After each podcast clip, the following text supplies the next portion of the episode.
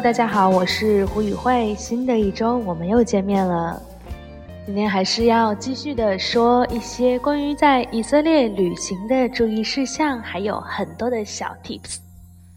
事实上，我是每个周六然后来进行录制的，因为周六是 Shabbat，一般来讲没有什么事情，大家都呃商店也关门歇业，大家都待在家里，然后路上也没有公车，呃，就是很少会出门。但是呢，事实上今天已经是星期一了，我可能是错过了一周吧。因为我的那个上一个周末过得过分的充实，所以，呃，尽管我在死海边，然后有录节目，可是手滑删掉，所以今天就重新的把这一周所有的日程梳理一下，然后给大家做一个关于自驾游去死海、去马萨达以及去恩吉地的攻略。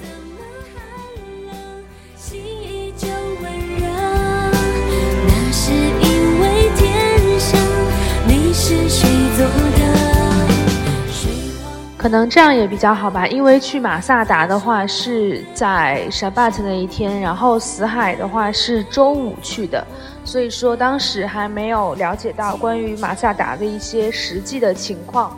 嗯，这个节目不是很完善，还得让我后面下一周再补。不如今天就是整一个很系统的给大家介绍一下关于自驾游以及这三个地方的一些。呃，各种的小情况。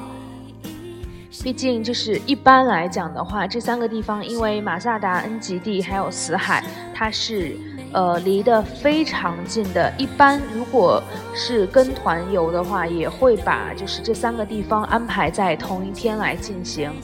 呃，当然有些团可能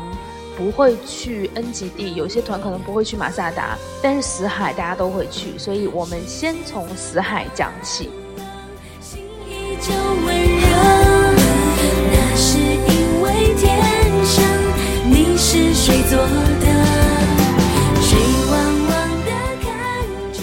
那，首先来说一下关于这个死海的一些情况。相信大家就是对死海稍微有一些了解的话，都是在初中或者高中的地理课本上。这里是最低的点，所以说只有蒸发的作用。然后又非常的热，所以呢，呃，海水的盐分非常的高，导致了这个地方没有办法生存动物，所以也叫死海。同时，也因为盐分很高，所以人是可以在上面漂浮的，也成为了一个很经典的旅游项目。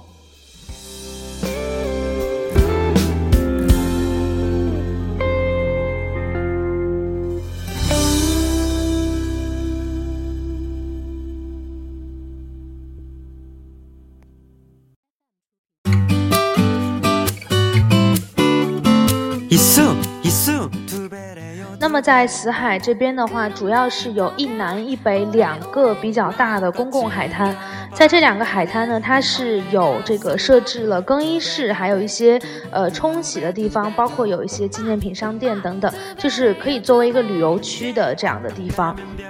那么呃北边的话呢是在 Engedi，南边的话呢是在呃 In Bokik，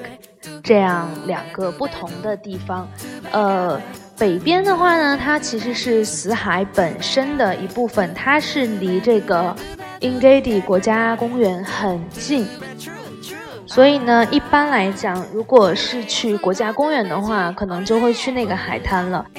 然后它旁边还有一个基布兹这样子，所以基本上就是去那里的话，就是那一片。然后那个海滩呢，它是呃，就是怎么讲，它有一个就是。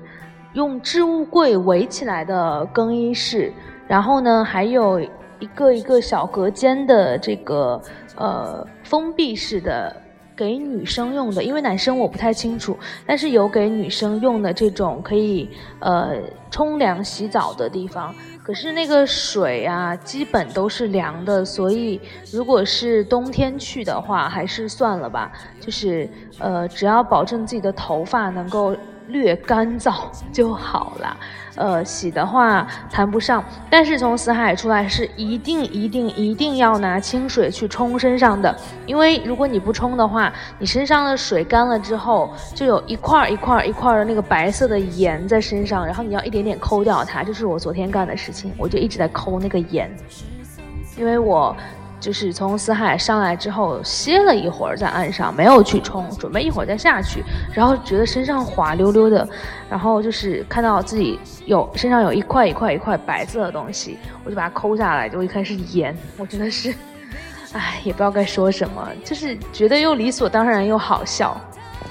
那么南边的这个 Inbokik 这个海滩呢，呃，我看到网上有很多人讲说这个海滩没有那边那么好，然后这个海滩它这个没有换衣服的地方，只有木板围成的隔间，巴拉巴拉等等等等。但是实际上呢，呃，这个是有点过早的这样一个攻略了。事实上，现在的话改观比较明显。呃，像在这个海滩，因为我们本来是想说去自然公园，然后去那个 NGD 这个呃海滩，结果没想到当天是刚好有漩涡，所以那边关闭了。然后我们刚好又住在那个死海的南边，所以说我们就开车就是沿着九十号公路，然后又回到了就是另外南边的这个海滩。这边的话呢，事实上它最大的弊端是。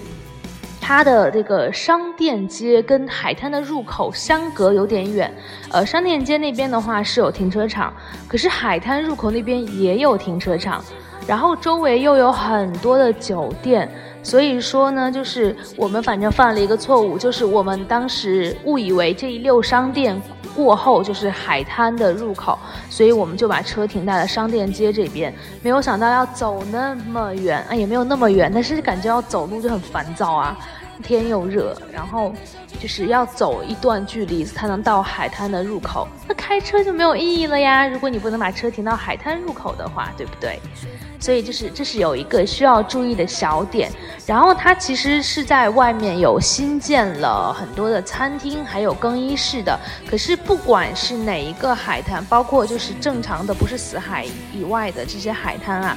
他们的更衣室是有。开放的时间限制的，就不是说就是一天二十四小时，这个更衣室都是开着门的。像我们是下午大概五点左右到的这个呃 m b o k i k 的这个海滩，然后这个海滩当时那个更衣室是开着门的，就是在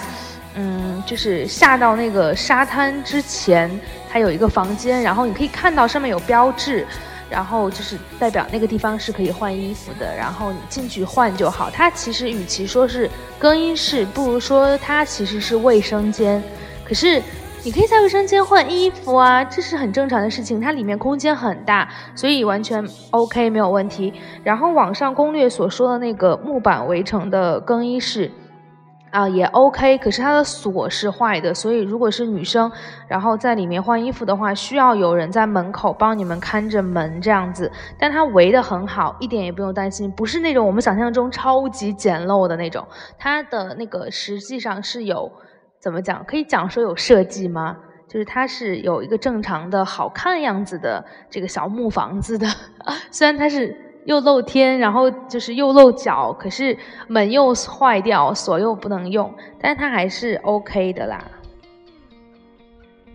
所以呢，就是大家不用特别担心这个换衣服的问题。但如果就是你是住在酒店的话呢，或者说你的。呃，泳衣，然后比较方便去穿脱的话，呃，正常的建议大家，呃，就是穿好泳衣之后，在外面套那个呃 T 恤和那个裤子这样子，然后来到海边之后，直接就脱掉就可以了。这个是一个比较明智的做法。不管你去哪个海边，在前面我有讲过，这都是一个很明智的选择。换泳衣的话，在海滩换并没有很推荐，就是。呃，它的设计其实更多的是方便你在就是海中享受过之后，然后可以换干净的衣服出来，就是呃上路 这样子，并不是说让你去那边换，因为换的话确实有一点点不方便。然后呢，建议大家，如果你的前一站就是死海的前一站，不是去做运动，就不是去那个国家公园或者去马萨达的话呢，呃，就是可以直接呃换好泳衣，然后在外面套那个 T 恤这样子，会方便很多很多啦。可是如果你是做运动就算了，因为出汗很不方便啦，穿泳衣。那么就是两边海滩的话呢，呃，储物柜它实际是要收费的。它那个储物柜对面是一个商店，然后呢，死海在低处，然后储物柜啊、商店啊这些都在高处。然后你在商店那边问他要那个储物柜的钥匙，他会给你钥匙。然后大概储物柜是收可能五到十五谢克，我有点印象不太深了。但它会有一个押金，所以实际上你要先给他二十五谢克左右，然后呢，他会再退还给你。呃，多少节课我也不记得，反正就是有一个押金，然后储物柜要单收一份的钱，就是这样子。然后要讲那个更衣室啊，更衣室它就是虽然是储物柜围成，看起来像个房间，可是它不避雨哦。我冬天来的时候，那个刚好就是临走前赶上下雨，然后换衣服的时候，那个雨啊，我真的是要崩溃了。所以就是大家如果是冬天来的话呢，还是呃建议带上一小把雨伞，碰上雨的几率很低，但是不代表你碰不上啊。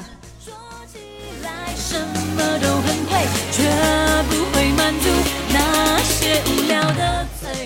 好，最后一个关于死海海滩的小 tips 是这样子的，就是呃北边的 NGD 那边它是有死海泥的。南边是木有的，对啦，就是一定要记住这一点。如果你是一定要享受死海泥，就是从死海里捞出来死海泥的这样的情况的话呢，一定一定一定要去到北边的 NGD 这样子。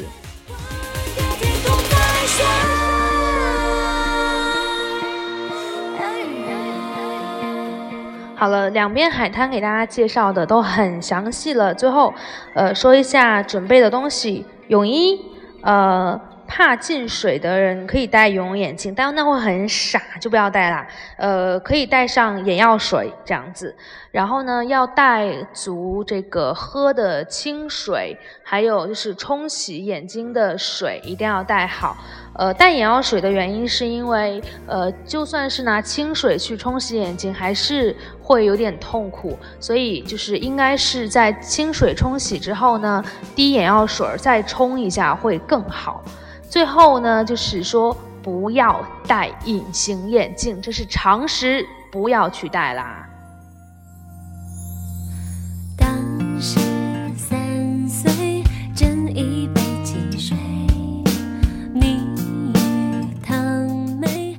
如果是去北边，然后有享受死海泥的 SPA 的话呢，呃，希望大家要注意，就是尽管你有带那个浴巾。对吧？就是擦干身体，但是那个泥真的是很难洗掉，它会附着在女生的泳衣上，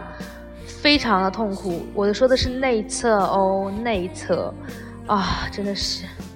所以就是希望大家，呃，带一个那个塑料袋，然后把你的泳衣装起来。那个真的，如果一旦泥进去，非常难洗。然后它那泥呀，就是是很细很细的，我反正是放弃了。然后我的那个呃泳衣还有浴巾上面都是泥，我就直接全部团一团，然后装到塑料袋里，直接带回国，然后拿家里的洗衣机慢慢洗去了。因为如果你没有那个高压的话，那个泥是搓不出来的，就除非你拿那个高压把那个泥给冲出来这样子。好，这就是大概所有的关于死海的事情，你们要知道的。呃，有些同学会喜欢带那个废杂志跟废报纸，可是我希望大家带杂志会多一点，因为呃，不管你带什么，你都要注意这些东西见到海水之后，它会变软甚至烂掉。希望大家不要污染环境，死海真的很美。如果你们的报纸湿掉烂在海里会很恶心，希望大家不要做这种愚蠢的事情。然后建议大家就是先拍照后享受。呃，我们的攻略是这样的，就是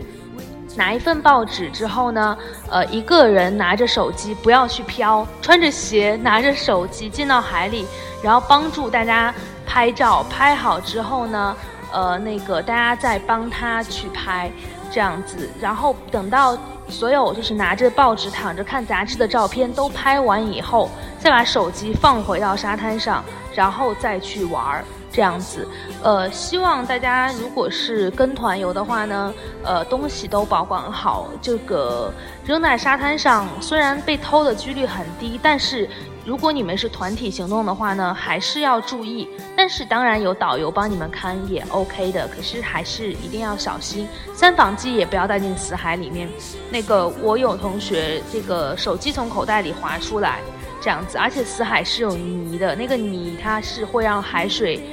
有泥的部分会让海水变浑浊，所以不要带你的手机进去，这样子。哎呀，说了这么多关于死海的话题，让我想一想，好，还有什么要注意的？我觉得可能该提的都提到了。如果还有什么想了解的话呢？但是可以欢迎各位留言来问。但是。呃，出门旅行嘛，参考攻略是必备的，但是也不要过分参考，毕竟反正在我的这个搜索下呢，关于那个 In b o k i k 的海滩的攻略实在是啊，就是有点过分陈旧了，也不知道是不是大家都是因为没有自驾，或者是呃，就是因为太过于自驾游，所以不太清楚这些，还是给大家讲清比较好。那就是死海这边的情况大概就是这个样子了。呃，最后一个小提醒，呃，在死海里面穿鞋的话呢，呃，有泥的那边请不要穿你的人字拖，会很危险，就把你的人字拖落在那个沙滩上就好。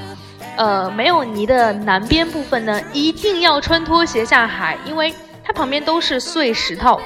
嗯，就是你踩到那个上面，你的脚会。就是让你感觉自己已经残废了这样子，你穿拖鞋是没有问题，OK 的，因为呃那个。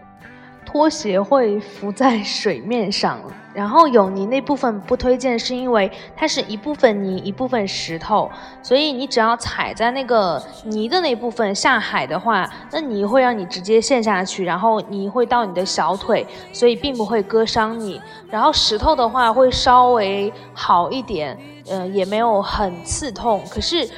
南边真的是受刑啊，然后一定要穿鞋下去，会死的。不然你可以先穿鞋下去，然后把鞋扔回沙滩上，或者就直接穿鞋下去，把鞋拿在手里，像我一样。我舍友就是那种力大无穷，然后直接扔到沙滩上，吓我一跳的那种。好啦，所以死海这边就这样。然后如果各位还有呃觉得我没有讲到想了解的部分的话呢，可以这个在节目后面留言，我会回答的。是匆匆忙忙。你我来自湖北、四川、广西、宁夏、河南、山东、贵州、云南的小镇乡村，曾经发誓要做了不起的人，却在北京、上海、广州、深圳。啊，那么就是说完死海的话，给大家说一下 N G D 国家公园。这个公园旅行社一般是。不太会带大家去的，因为它耗时有点太长了。公园它主要是呃一个自然保护区这样的感觉，会有很多野生动物，而且会时不时的因为出现野生动物群而这个封闭一些道路，让你没有办法继续前进。呃，但是这个做的很好，它的地图底下呃有很多的线路，然后地图上也完全标清楚，就是你应该怎么走。那么一开始的那半部分，它实际上类似于一个很细很细的椭圆形，然后它的第一个目标点叫做呃 David Waterfall，它是一个瀑布，可是没有很壮观啦，就是稍微有点落差比较高这样子。然后呢，去的那半条路基本上就是前半部分就是在暴晒，然后。它这边所有的这个道路都是很少有人工修缮的，可是到后半段的时候会好很多，因为它后半段真的进入这个公园内部之后，它是有水的，有溪流，然后还有一些洞，是洞，就对，就只能说是洞，然后就会稍微凉快一点。然后那个中间还会有两个小的这个呃瀑布吧，就算是瀑布吧。然后呢，会看到有人在里面，就是穿着泳装在那边乘凉歇息，啊，这也是蛮不错的一种选择啦。然后我有看到有人拍照，那个婚纱照很棒，对啦，很棒很棒啊。还有什么？就是到那个瀑布之后呢，可以在那边拍一些照片，然后可以在那边戏水。哦，对，那个 David Waterfall 是不可以戏水的，差点忘记了，我这个猪脑子。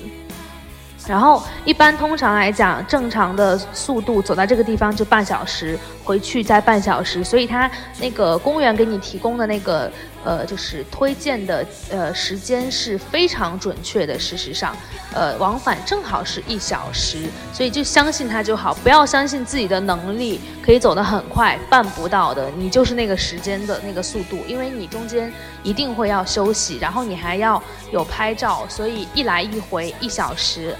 呃，所以如果要去这边的话，还是要早点去。然后我们去这个地方，第一是我们去的有点晚，第二是因为到那个 waterfall 之后，刚好有这个呃羊群出没，所以就封路了。然后有很多很多很多的野生动物，然后可以在这边见到，特别是他们这边最多的那个羊，一种羚羊吧，我我还不知道名字诶，我还没有查。呃，回头补在这个简介上面。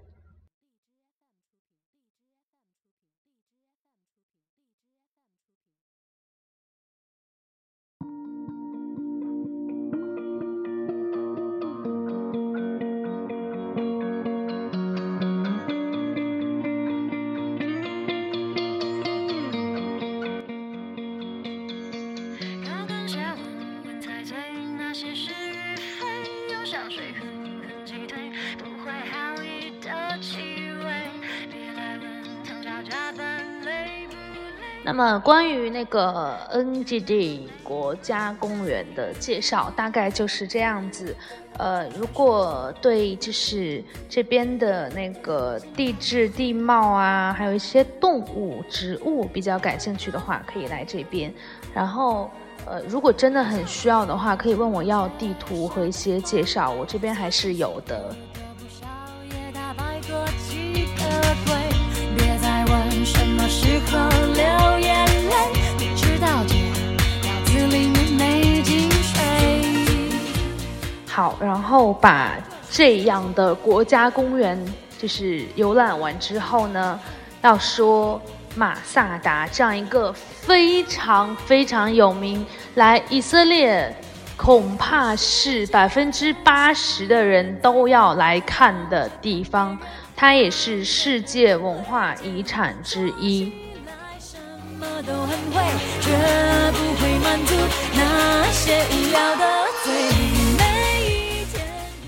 首先呢，就是要对大家进行一点点小的普及，因为可能有一些同志们呐，他们不知道马萨达是什么。当然，这很正常，因为我们也不是就是研究这种历史啊什么的人，所以就是不知道。我觉得也正常，也 OK，没有人会怪你啦。那么来说一下马萨达这样一个地方，首先要说的是呢，呃，就是因为以色列这样一个地方，它是呃有着一个非常复杂的呃历史背景的，它曾经被很多不同的这个王朝所占领，然后呢又不断的去推翻，包括就是现在大家可能比较明白的知道的，有一个犹太人。回归以色列这样的一个事情，也是因为实在是历史过于的错综复杂了。比较就是知名一点的话呢，就是比较重大的，就是他们首先就是之前建立的王国是被呃就是巴比伦人灭亡，然后呢后来又被亚历山大大帝来征服，最后呢又成为了两个王朝的这样一个争夺的地方。再后来呢，这个地方又被罗马人占领，也就是大家所熟知的那个东罗马帝国拜占庭帝国。后来那个呃，那叫什么阿拉伯人，就是也不是阿拉伯人，就是穆斯林，他们又就是控制了这个地方，所以呢，就是这里现在会有很多的阿拉伯人，然后中间又分别被各种王朝占领，包括蒙古帝国所占领，所以就是大家会知道这个地方的历史是很复杂的。包括它还是一度成为了奥斯曼帝国的一部分，这个历史就非常的复杂了。所以在这边的话，很多的遗迹啊，各种东西的话，可以看到很多不同帝国时期的东西。好，这背景我们先介绍到这里。那呃，这个马萨达这个地方呢，它是因为成为了犹太人最后一个反抗罗马人的根据地。所以它在犹太人的心中的分量是非常高的，它其实就是一座圣地，因为呃，这是犹太人在这片土地上的最后一个城堡。呃，罗马人占领耶路撒冷之后，他对犹太人是有一个呃大屠杀的。那么幸存下来的犹太人，他们就会带着自己的这个家人，然后去投奔到马萨达的这个希律王宫。当时这个希律王建这个宫殿的时候。就是看中了这个地势，首先就是因为它只有一条我们现在称为蛇形山路来上山，基本上你爬上去，如果是军队的话，半条命就没有了。其次呢，就是它在库里面放满了粮食，所以即便这个地方是一座孤城。周围都被围起来，可是我的粮食是充足的，而且还有这种很精密的这个降水的收集系统，所以水源也是完全充足的。所以呢，就是犹太人在这边生存的话，他们是很有信心，就是可以一直坚持到最后的。那也事实证明，他们确实就是坚持了很久，他们整整坚持了三年，罗马人完全没有办法去攻破这座城。然后这个原因。我自己感受过了，因为爬上去是没有办法再再怎么讲，再有任何力气去战斗，不可能。我自己爬了，没有腿基本上都要断掉了，已经不是自己的了。然后每一个人基本上都是累得半死的状态，所以就看出来，就这个地方，如果如果你不切断它的水源跟粮食的话，你永远攻不下来。那罗马人围了三年，因为他们可能一开始也没有想到这个地方那么难攻吧，他们围了整整三年。然后想了各种傻办法，最后最后终于用重兵来切断了这个供水系统，终于终于才就是攻下了这座城。可是，就是很悲伤的是，呃，马萨达城里的所有的人，他们其实不希望去成为俘虏，所以他们就全体自杀了。我觉得这是。让我很难想象的事情，他们选出了十个呃勇士或者是志愿者这样的人，然后呢，来就是执行其他人的死亡，然后所有的就是呃男士就呃这个和自己的妻儿紧紧的在一起，然后呢坚毅的去赴死，最后这十个人在。呃，就是选出一个人来，然后这个就是由这一个人来杀死剩下九个人，然后这最后一个人在自杀。所以说，呃，当犹太人不对，当罗马人就是进入马萨达的时候，他们甚至没有就是遭遇到任何的抵抗，他但他们就是进去之后，马萨达已经是一座死城了，除了尸体，他们什么都没有得到。所以这个事情。就这个故事是很悲伤，当然也有人对故事的真实性提出了质疑，可是没有没有必要啊。呃，就是据这个约瑟夫说，就是是因为最后有两个大人和五个孩子，他们呃躲在了一个蓄水池里面，所以活了下来。然后也是呃因为这样，所以他知道了呃罗马城破之前发生的事情。不过不管真实与否哈。呃，这个事情就是还是很让人感动的。毕竟这个，呃，大家在这边避难这个事情，然后抗争，罗马人围了三年，这些这都是真实的。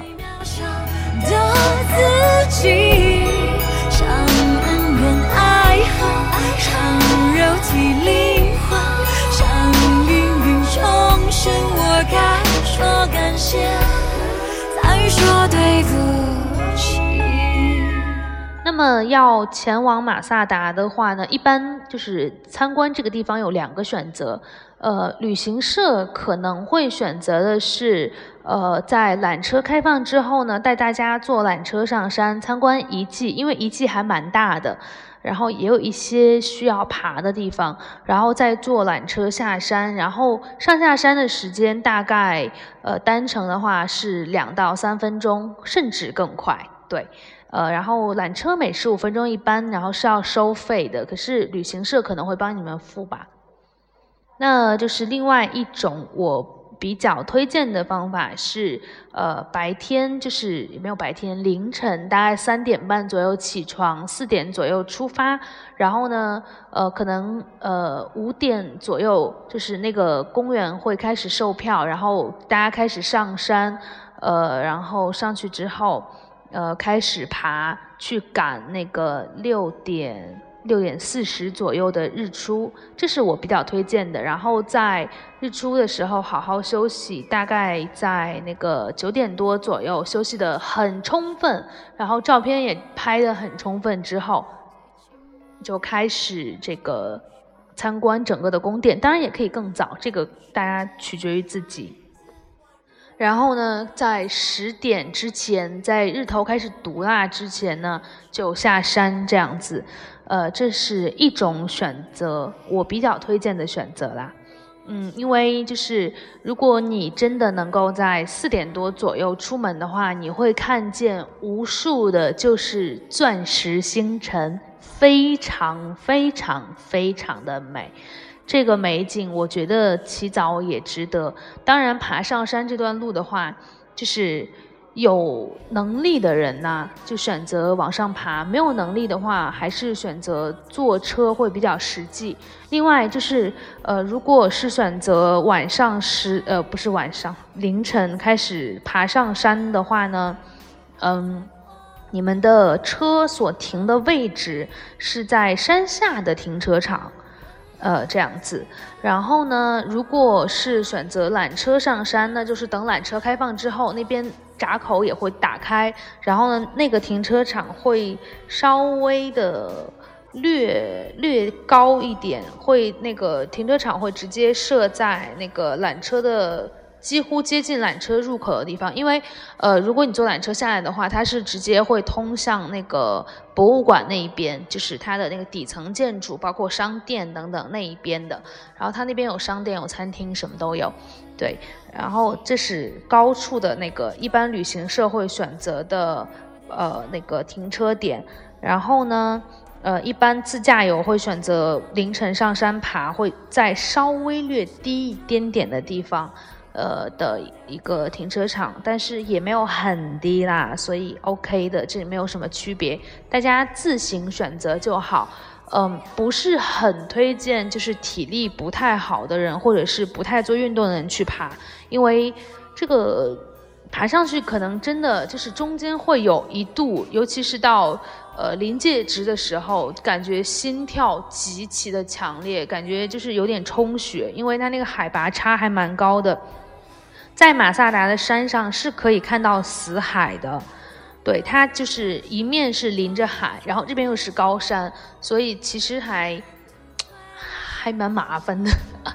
很累很累，真的很累。而且那个楼梯啊什么的，就是不管是在自然公园、国家公园也好，还是在马萨达也好，他们几乎很少人为去呃开发，人工痕迹很少，这就导致那个石。呃，石阶上啊都是小碎石头，所以你就很容易滑倒。然后路也是没有正常的那种路，就都是小碎石，全部都是小碎石。然后如果你跑的话，很容易就是因为石头是滑动的，很容易就会滑倒摔跤这样子。所以那个楼梯也不好走，然后路也不是很好走，整体都很都很麻烦啦。呃，这个。不是特别推荐扶老携幼的人去参观，对，嗯，还有什么？马萨达这边就介绍到这里吧。然后那边的商店有一个很大的阿哈瓦，嗯，如果要买东西的话，可以在那边商店看一下，它会有一些呃 on sale 的商品，然后呢，这些商品会。比较划得来这样子。因为阿哈瓦它其实折扣还做的蛮大的，有的时候如果是团体的话，可能会 OK 一点吧。像我的话，我只有买那个身体霜啊这样子，因为那天身体霜搞活动超级无敌便宜，就买了那个。然后还买了一个小旅行套装，是因为我后面要飞长途的飞机，所以我就买了那个来用。就是这样啦，我有没有很聪明啊？要自恋。好啦，呃，这三个景点的话，为大家介绍的，我觉得应该很详细了。那么，呃，自驾游的人租车这方面的话，我。呃，今天就先不提，毕竟这一篇已经录得很长了，还是以介绍这三个地方为主。呃，剩下在关于租车还有。呃，导航还有一些路线的话呢，我放到那个下一期统一去说一些就是出游的路线，我会做一个完整的总结。不管你是自由行也好，跟团队也好，怎么样也好，我会把那个路线做一个总结规划。包括，因为我发现就是网上关于以色列这边的公车还有火车的信息没有很全面。包括这个长途的也好，短途也好，还有一些连接各个景点的那个公交信息也很很少，非常少。可能是因为大家都不太做吧，可能跟团的人太多了。对，所以我下一周的话会把它的一些主要的高速路线，就自驾的路线，还有一些那个。室内的公交的路线会给大家做一个梳理，然后尽量把几个重要的点串起来，告诉大家怎么去。呃，如果你住的很偏的话，我也没有办法，这个就很尴尬了，对吧？所以呢，就是今天就先讲到这里，然后我们下一周来说，呃，整个以色列旅行的一个线路，它的火车、公交还有自驾高速的所有的线路的一个总结，我们下周来说。OK，今天就这样。最后呢，送上这样一首歌曲，名字叫做《如果我变成一首歌》。这个歌是我在看日出的时候听的，对，听大家看日出的时候不要讲话，一定要小声悄悄，因为大家都在欣赏美景，没有人想听你在那边呜里哇啦、滋里哇啦的叫，对。然后呢，就尽情的欣赏美景就好，在那个地方看日出，会让你感觉自己想要变成一首歌。好啦，就这样吧，我们下周再见，拜拜。